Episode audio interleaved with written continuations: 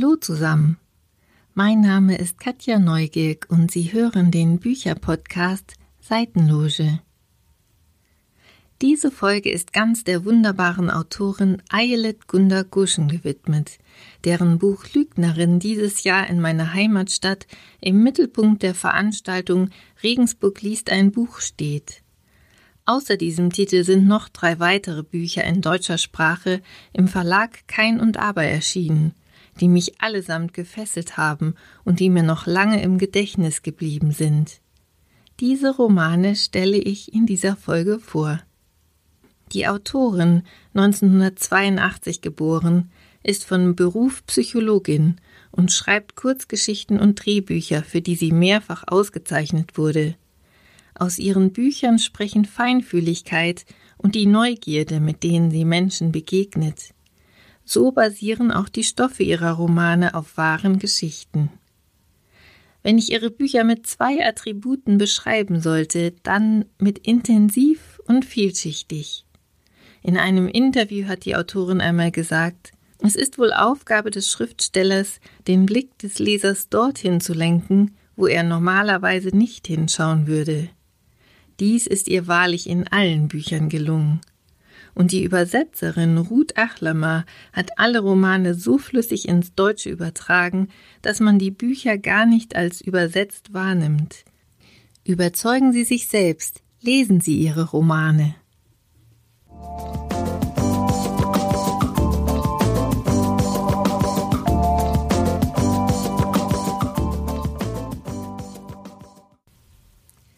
Eine Nacht, Markowitz.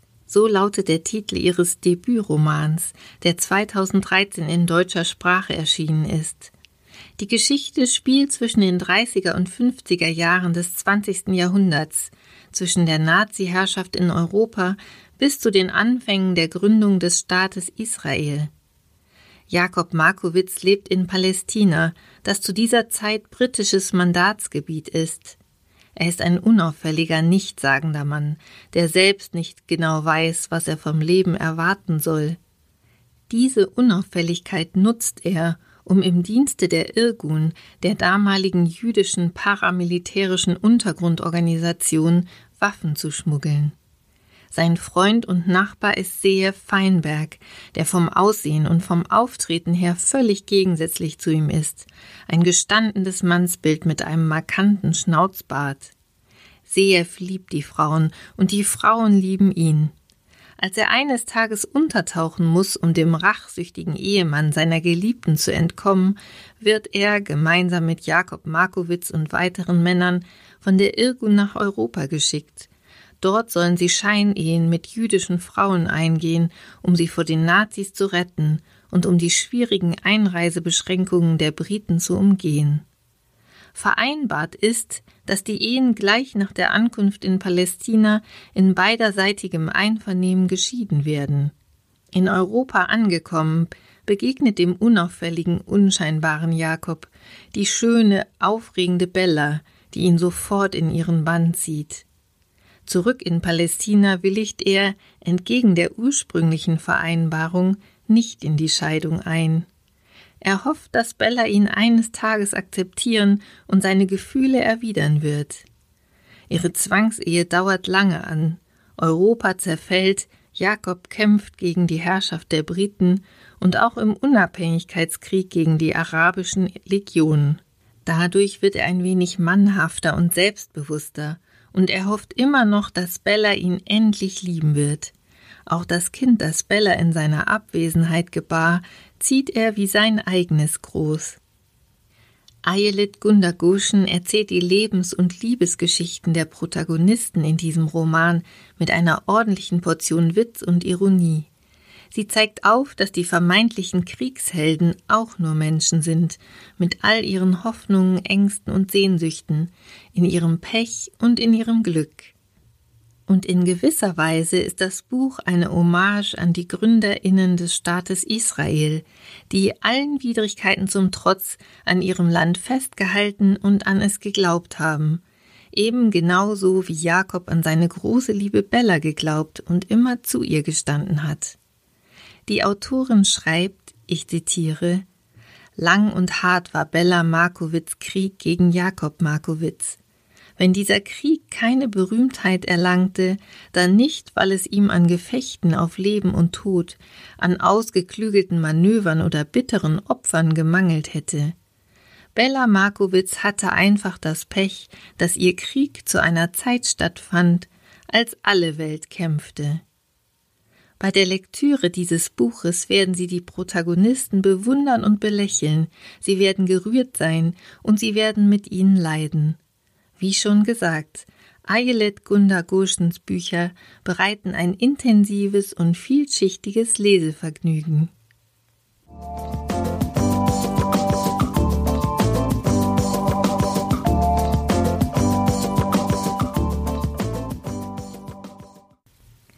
Das Buch Löwenwecken hat mich gleich von Beginn an begeistert.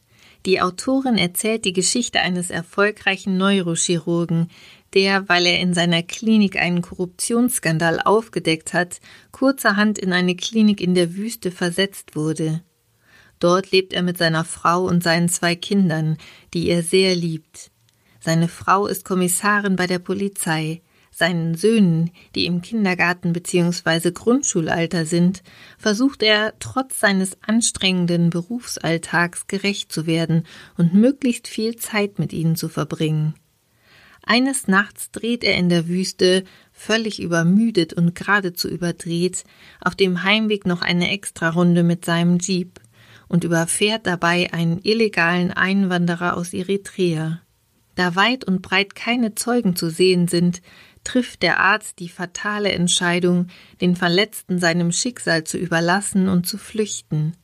Schließlich meint er zu wissen, dass für das Unfallopfer wegen der schweren Verletzung jede Hilfe zu spät käme. Als am nächsten Morgen jedoch die Frau des Eritreers an seiner Tür klingelt und ihm einen Vorschlag macht, gerät sein Leben, wie es die Autorin zu einem späteren Zeitpunkt beschreibt, in eine völlig andere Umlaufbahn. Ich garantiere Ihnen, Spätestens zu diesem Zeitpunkt hat sie das Buch in seinen Bann gezogen. Sie werden sich Fragen stellen wie wie hätte ich in dieser Situation reagiert? Und sie werden sich dabei ertappen, dass sie bis zum Schluss mit dem Arzt mitfiebern und hoffen, dass er aus diesem Schlamassel unbeschadet hervorgeht. Ayelet Gundagoschen gelingt es mit tiefem psychologischem Feingefühl, das Seelenleben der Protagonisten nach außen zu kehren und auf jeder Seite dieses Buches aufzuzeigen, was sie denken und was sie fühlen. Sie stellt in ihrem Buch große Fragen. Was macht uns zu dem Menschen, der wir sind? Wer oder was prägt uns im Leben? Wie gehen wir mit Fehlern um? Ein Buch, das nachdenklich stimmt und an dessen rasante Geschichte Sie sich bestimmt noch lange erinnern werden.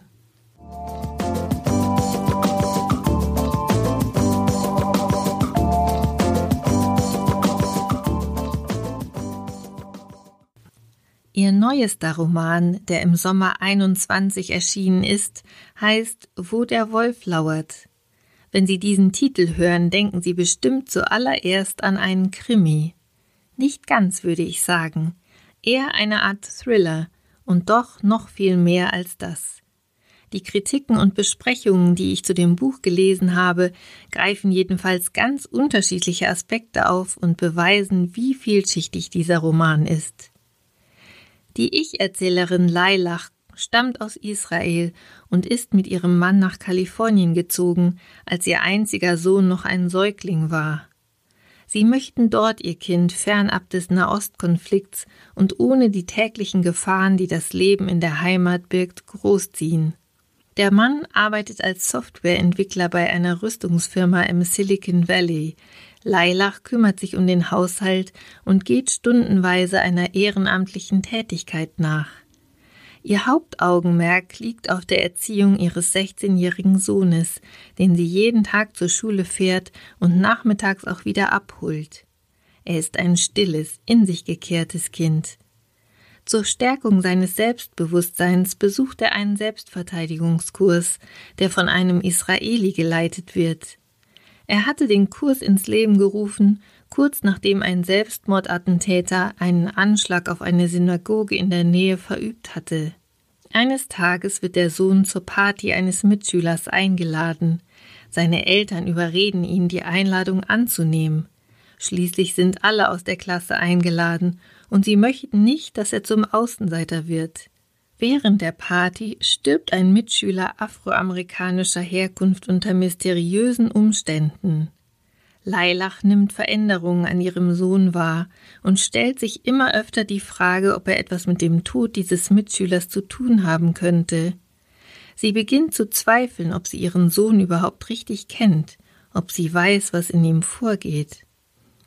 Es entwickelt sich ein psychologisch vielschichtiger Plot vom Feinsten. Die Autorin hat die Charaktere der Protagonisten wunderbar herausgearbeitet, vor allem den der Mutter, die sich im Laufe des Buches von einer Helikoptermama zu einer starken Frau, die für ihre Familie einsteht, entwickelt. Die Eltern-Kind-Beziehung erlebt man aus ihrer Sicht, spürt ihren inneren Konflikt zwischen der Überzeugung von der Unschuld ihres Sohnes und ihren aufkommenden Zweifeln. Und es geht um die großen gesellschaftspolitischen Themen unserer Zeit, um Rassismus und Antisemitismus und auch wieder um die Frage, ob und wie ein Mensch durch seine Herkunft geprägt wird.